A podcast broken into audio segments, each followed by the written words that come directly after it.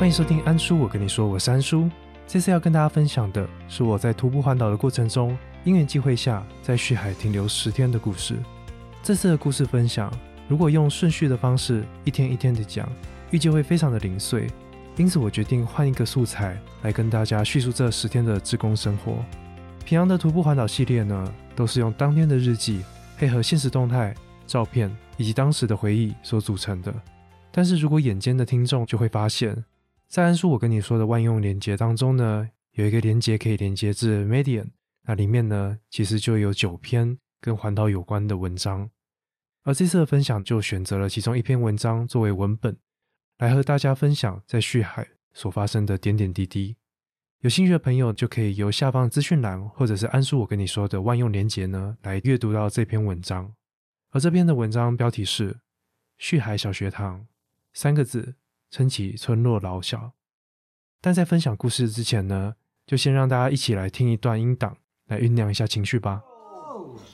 苦海哟呀，哦呀那咿呀，哦海呀那咿呀，哦海呀，你海呀。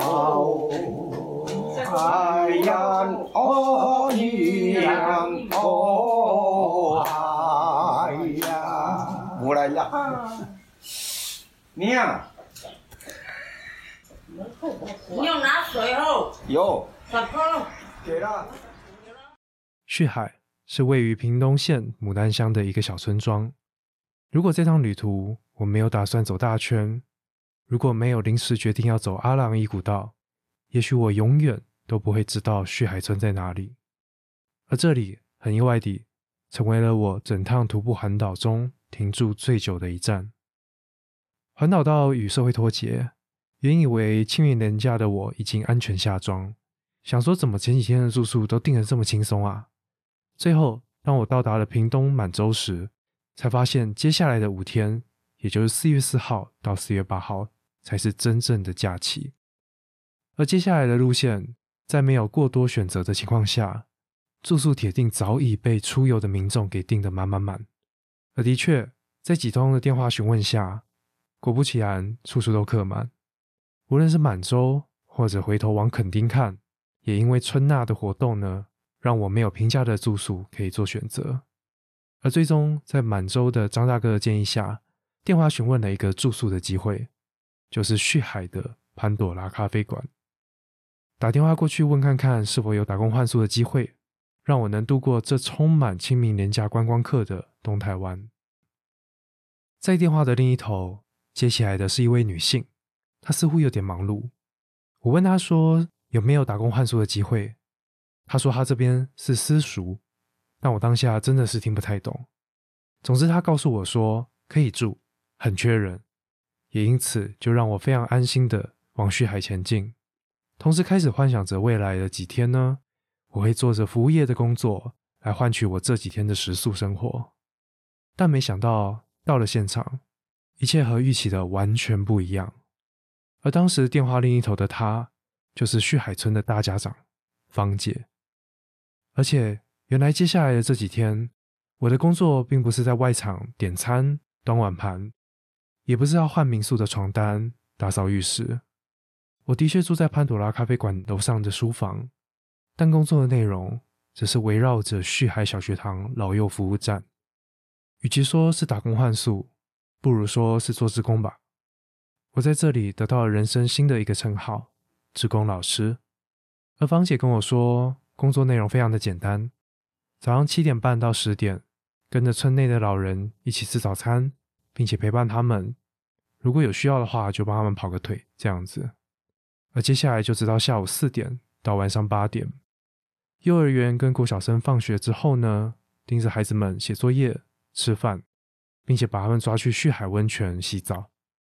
但如果有看我当年环岛日记的朋友，一定知道我在旭海的这几天生活是多么的多彩多姿，像是要帮长者骗方姐，偷偷帮他们买啤酒，还有阿碧，搬运三星团体送来的物资，当一日服务生。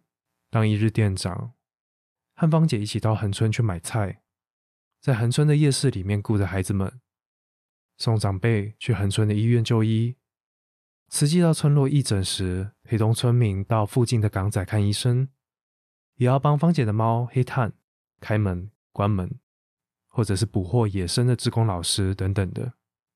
当然，这几天还是有翘班的机会，像是去走了阿朗伊古道，参加在地的阿鸟维乐团他们的演唱会，几次到了牡丹湾散步，或者在清晨的时候冲到旭海大草原看日出，以及最后一天芳姐带我去恒春一日游，这些都是非常难得且珍贵的体验。而在这边，就先用声音带大家走一趟阿朗一、阿朗二、阿朗三吧。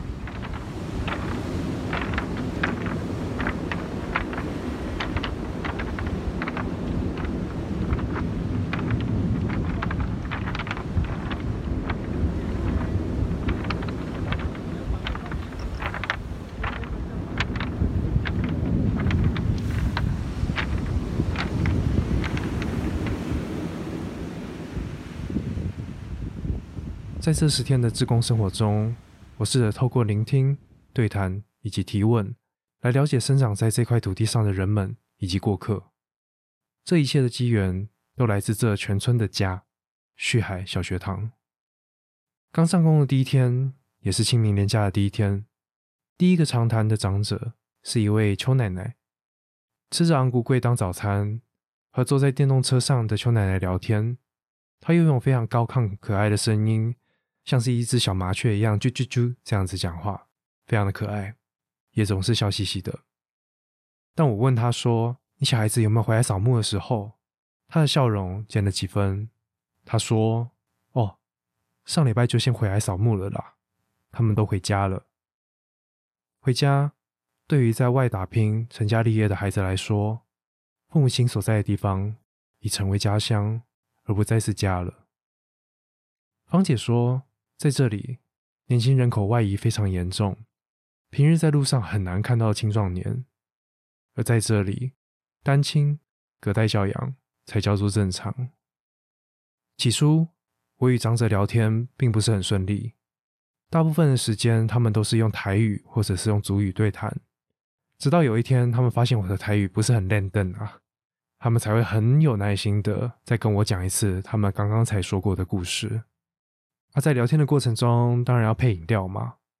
从纯的啤酒、使用米酒、阿 B，也就威士忌，到后面呢，用使用米酒套水，用阿 B 套木瓜牛奶，甚至用阿 B 套鱼汤。哼 有几次我真的很想拿起来尝尝看，但最终还是却步了。而大部分的长者，不分男女，都会吃着自己包的槟榔，而因为牙齿没力了。所以会在砧板上用石头敲一敲，敲软了之后再食用。这些是有一次某位奶奶跟我说的，我还以为这是什么槟榔好吃的秘诀，她只是笑笑的跟我说，是我们牙齿都不好啦，要请石头帮忙吃一下。难怪在聊天地方的旁边呢，总会有一块大砧板，还有一个圆圆的大石头。而在这几天陪长辈们聊天的时候，我听了一位长辈被称为龙虾达人。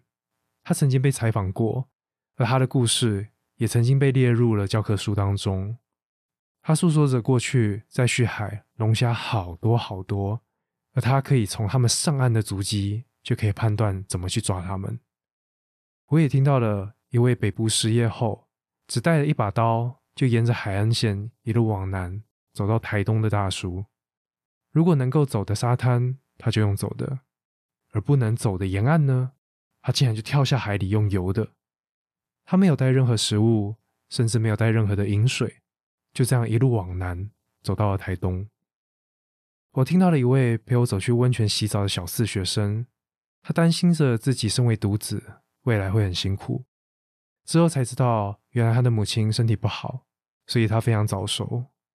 在路上看到了一些观光客，他对我说，他对台湾人非常的失望。因为这些观光客有一些不好的行为，我们也聊了一些些政治。他对我说，他觉得在台湾当总统非常的不好当。真的是一位非常早熟的孩子，很难想象他在温泉里面还是会跟其他孩子那边喝啊喝啊的玩水。对呀，也听到了一位大姐叙述在中科院进驻之前，旭海到港仔的那个海边是多么的原始。山坡上充满着花朵，一路延伸到海岸边，而海岸边则是铺满的鹅卵石。但那一切早已经成为曾经。看着他描述这一些的时候，他的神情真的是非常的复杂。也在走完阿朗伊的时候，听着向导谈论着海洋垃圾，他们背负着众人错误的观念所带来的批评，被认为阿朗伊的垃圾都是当地居民所丢的。这是多么不公平的批评以及对待，但他们依然努力着为大自然发声，希望环境能够一天一天的变好。若大家有机会亲自前往阿朗伊，你就能感受到那个冲击。在这被誉为最美、最古老的海岸线上面，其实布满着海洋垃圾。所以希望大家如果行有余力的话，顺手带几个垃圾走吧。在这里。听到了许多不为人知的故事，有坚强的、充满爱的、令人不舍的、无可奈何的，以及日久见人心的事件。知道了这些故事，以及当时就在这短短的几天内知道有人需要帮助的时候，就让我决定在旭海多待几天，等到事情过了、风平浪静之后再离开吧。芳姐说，长者陪伴照顾的目的。是希望长者们能够聚在一起，不要让大家独自窝在家里。虽然来到旭海小学堂这边呢，也没有特别做什么，但只要看到大家健健康康，能说说笑话，开开心心的过每一天，这才是最重要的吧。而在一旁听着芳姐说出这些话的长者们，都异口同声的说：“Hell no！” 我不知道大家有没有听过啊，“Hell” 就有点像是我们的 “Hell”，或者是你。而在旭海这边，大家都会说 “hell”，我觉得非常特别。而旭海小学堂是如何被称作旭海村的家，是直到清明年假结束之后，学生开始上学，我才真正感受到。旭海村过去曾经有国小的分校，但如今只剩下幼儿园。它坐落在旭海温泉的后方，因此旭海村的国小生要上学的话，早上六点五十分就要搭校车。前往牡丹国小读书，而在校车抵达之前，早上六点半，孩子们就会到血海小学堂报到，领取并且订正昨天晚上写的作业，同时也吃着芳姐为他们准备的早餐。而在校园度过整天的学校生活之后，下午四点半再搭校车回到旭海，而大部分的孩子都会选择在旭海小学堂这一站下车，而不是回到自己的家。大家会在小学堂里面写作业、画画、聊天，因为他们知道在这里有伴，在这里有大人会帮他们检查作业，而大家也都知道，写完作业才可以玩手机，才可以看电视，而直到晚上睡前才会陆陆续续的离开。血海小学堂的晚餐是由志工妈妈们准备，下午的时候就会开始备料，大概五点半的时候就会端到小学堂里面让孩子们用餐。但有几次呢，芳姐外出到傍晚的时候都还没有回来。大家看着那香喷喷的饭菜，我不确定说是否可以让孩子们先行用餐。于是我打电话给芳姐，她都会说：“啊，我快到了，叫小朋友先吃饭吧。”而挂完电话之后，我告诉小朋友们可以吃饭了，好几个小朋友却会回答我说：“没关系啊，我们等芳姐回来再一起吃。”这应该是他们多年跟芳姐养成的默契吧。而且饭还是要大家一起吃才好吃，对吧？芳姐在的时候，大家都很调皮；但在芳姐不在的时候，反而有些安静。也许这些吵闹才是他们对芳姐撒娇的方式吧。原本以为血海小学堂的服务呢，到客服结束之后就没了，但其实不然。有些家长因为深夜要工作，或者临时要出个远门。家里的孩子就不知道该如何安置。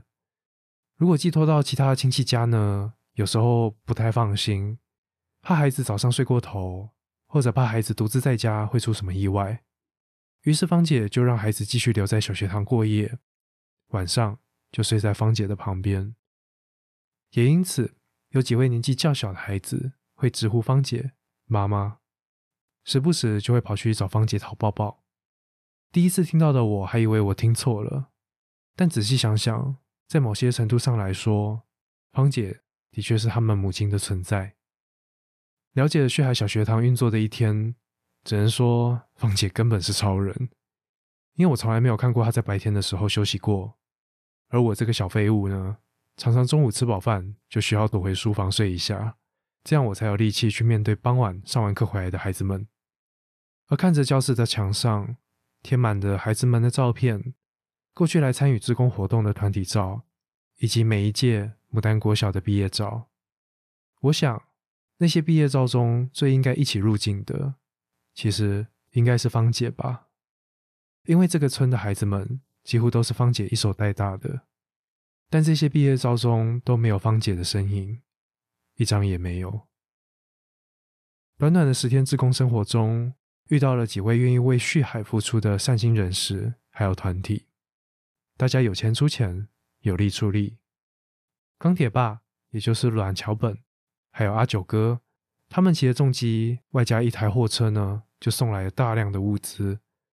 当时芳姐人刚好不在，但因为他们已经配合了许多年，所以都知道东西要放在哪里，所以我就跟着他们一起帮忙卸货。而卸货完之后，他们也没有久留。就继续了他们的旅程。还有在高雄市摆摊的小 A，他找来了高雄老上海火锅店的老板，专程开车当天来回，到了旭海小学堂进行一组的活动，让村民能够吃到平常吃不太到的热腾腾的意大利面，还有火锅。他们甚至为了中午才放学的孩子们能够吃到一样的东西，在那非常炙热的一天，在旭海继续等着孩子们的归来。直到孩子们放学了，回来了，吃得心满意足之后，他们才离开。而在某一天晚上，在旭海温泉呢，也被我捡到了一位机车环岛的旅人宗汉，他也意外的成为了一日志工老师，和我一起协助芳姐，协助旭海小学堂的活动。再来呢，就是慈济例行的义诊活动，而那一次是首次有医生直接到旭海村来帮村民看病。所以芳姐很努力的在整理环境，希望给他们有一个好印象。之后，未来每一年，慈济都愿意派医生直接到村里来。但因为前来的医生人数不多，医疗设备也有所限制，所以如果需要更进一步的医疗需求，像是要看耳鼻喉科、牙科等等的，则需要借由专车将居民送到附近的港仔，那边有更大的医疗据点，才可以来看病。而在旭海村看病之后的处方签，借由网络传到港仔的据点之后，才进行配药，最终才会有回程的专车呢，跟着村民一起带回村子里来进行发放。旭海的居民不像我们都市人，感冒了就到附近的诊所看看医生拿药，一周后吃了如果没有效，就再去一趟，啊如果不开心，就换别间诊所就好。但这里的居民如果得了小感冒，可能要好几个月之后才可以看到医生，因为这边的医疗费用、路途、花的时间以及体力等等的，都是成为他们延误就医的因素。此时，芳姐就会一个人揽起这些任务，亲自到生病的长者家中，开着自己的车载他们到横村就医。像是某一天，有一位奶奶病情很严重，她已经有好几天没有下床了。而这整个下来，就让芳姐从旭海到横村跑了好几趟，最后还好不是什么败血症，也顺利的出院。还记得当初说服成功，终于把她带去了医院，结果初步判定是需要住院的时候，奶奶说她的孩子都在外地，她不想要孩子特地回来照顾她，而且住院还要花钱。她那个不想要麻烦自己儿女的表情，真的是让人看得非常非常的心疼。而这一些都呈现了偏向医疗资源的匮乏，病人们时常都是在等待，甚至在忍耐，但有时候有些长辈忍过头了，一切也都来不及了。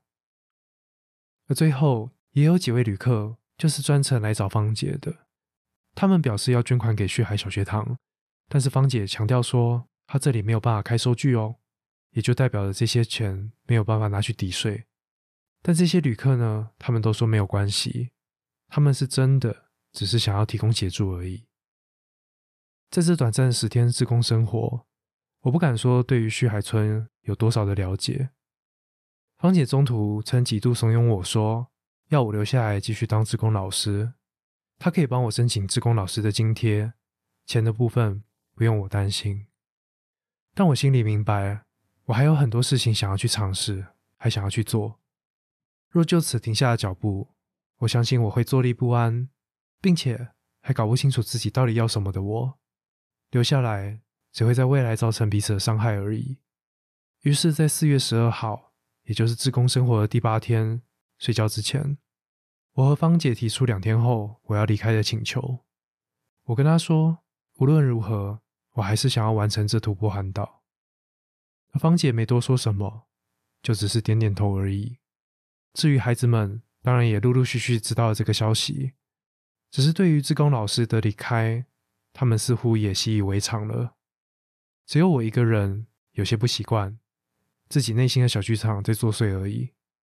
所以在四月十四号礼拜六早上五点十五分，天还没亮之前。背起了那好几天没有背的登山包，一个人就像寿卡出发，结束了这十天的职工生活。虽然和芳姐相处了好几天，但我对她的了解并不多。她喜欢白花，觉得看到蓝雀的话会幸运一整天。她喜欢去满洲榕树下的小吃部吃炒饭，因为那会让她想起关于奶奶的回忆。她是位非常坚强的女性。因为放不下这三个字，让他二十多年前返回了故乡旭海，创立了旭海小学堂，开始致力于照顾全村的老小。她是一位干练的女性，曾经待过急诊室，而现在则是一个人兼顾潘朵拉咖啡馆和旭海小学堂。她经历过人情冷暖、没有资金、没有人力，以及日久见人心的试炼，但她说。这一切都过去了，重点是现在，大家过得健康，过得开心才是最重要的。那次和他一起带老奶奶去看病，我们在急诊室等了好久好久，在一切终于安顿好之后，他开口对我说：“如果你不在，这些事情就是由我一个人来做。只是人生就是这样，遇到了就是遇到了，也只能尽力做。”但也因为这样，我都不能生病，我不能倒下。他的一句“有你真好”，让我觉得我对于这一切有了一些些实质的贡献。我不再只是一位因为没有地方可以住而闯进旭海的陌生人。我对于这个村庄终于提供了一点点的帮助。我想大声的对他说：“谢谢你的照顾与体谅，希望旭海会越来越好。”虽然旭海村白天都是老人，大家的行动都不是很方便，但他们的心却很紧密。当这位老奶奶生病住院，其他长辈得知之后，隔天就有两位老奶奶一早就坐在马路边，等待着那一天只有一班的交通车。他们想要到横村的医院去探望她，而这班交通车也是由另外一位北北自主发起的。为的就是让村民每天有办法可以到市区买菜，或者是去办事。就这样，每天一去一回，日复一日。而在陪他们等车的过程之中，我偷偷的录下了他们的对话。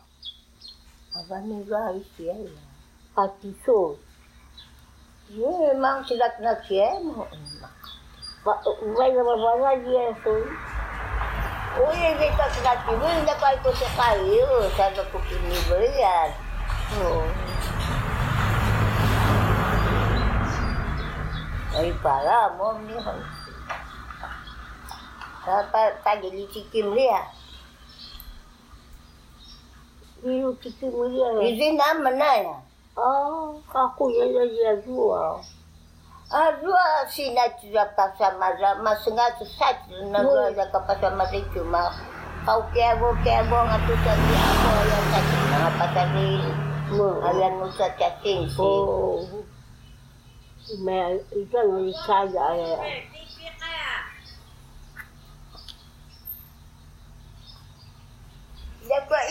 什么带着我的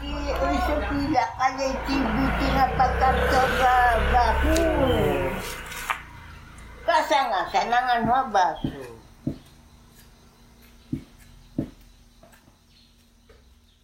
最后，我想要用一位帅气的潘奶奶，我跟她的互动作为结尾。从一开始看到她酷酷的都不说话，到我帮她拿椅子，她会跟我说“马萨路”。也就是谢谢的意思。而直到最后，他会主动问我说：“吃饱没？”就是像这样子，跟村民之间小小的变化，回想起来真的觉得蛮不可思议的。但今年的疫情之间，因为无法群聚的规定，严重打击到了旭海小学堂的生态，但最后还是撑了过来。也希望大家一切安好。这段自工生活虽然停留的时间出乎意料的长，但我完全不后悔。我非常荣幸，也很庆幸能够在这边当自工老师，这绝对会比一般的打工换宿看得更多，也更有意义。很高兴能够认识这里，更高兴的。是被大家认识。好，这篇文章大概就到这边。那如果大家喜欢这篇文章的话，欢迎到安叔我跟你说的 Medium 来阅读当时所撰写的九篇文章。但如果可以的话，当然还是跟着安叔的声音继续来收听徒步环岛接下来的每一天。但总之，无论如何，都希望大家喜欢这一些分享。那下一周，安叔我跟你说将会停更一周。因为我终于要去打疫苗了，估计应该会倒床不起个几天。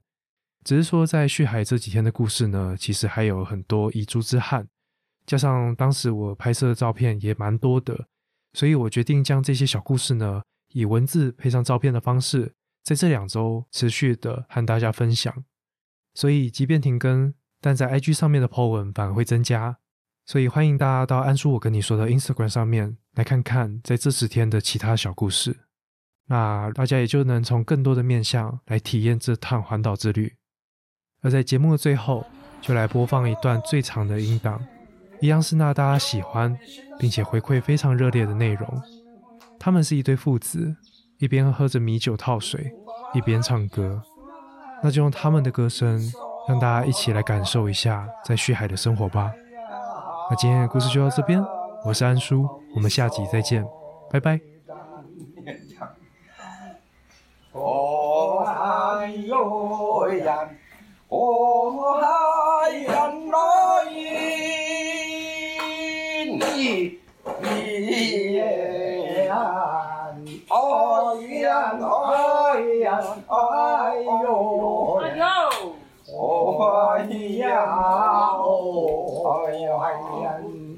哎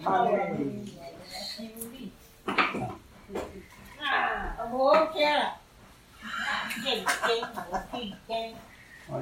见我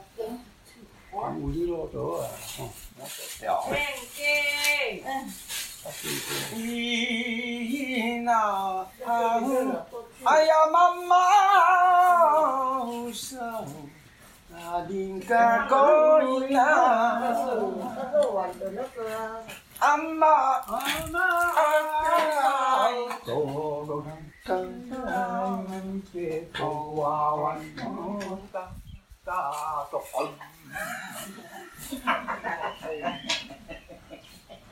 아버지 깼냐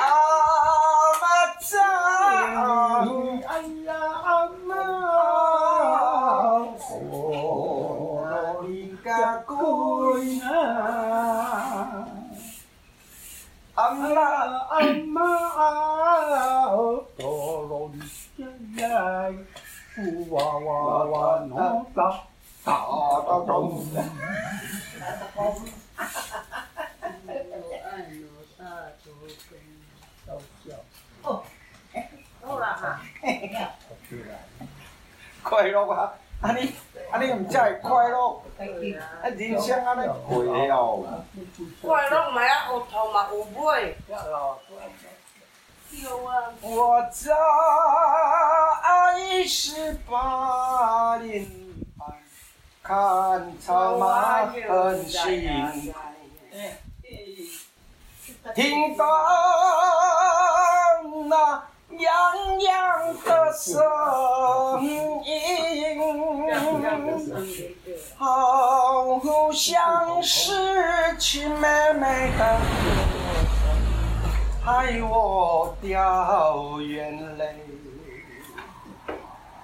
我最亲爱的好白色，白他给我的右手是个我最亲爱的桂花哟，在我梦中。啊呀呀呀，啥个酒，啥个酒不嘞？喂，喂掉啊！唔掉啊！唔掉啊！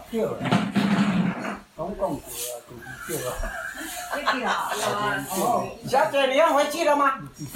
烧可以，烧可以。好，好，好。还有青椒来了，青椒来了，都等。哦，青椒来了。爱的，亲爱的李桂花，你现在好吗？请你原谅我。好像是他两个啊，那金酒和万家中欢喜。哎呀呀，你实在实在实在是太好了。请问是叫什么名字？是啊，你别鬼人啊！哦他们啊，那我还没有吃啊。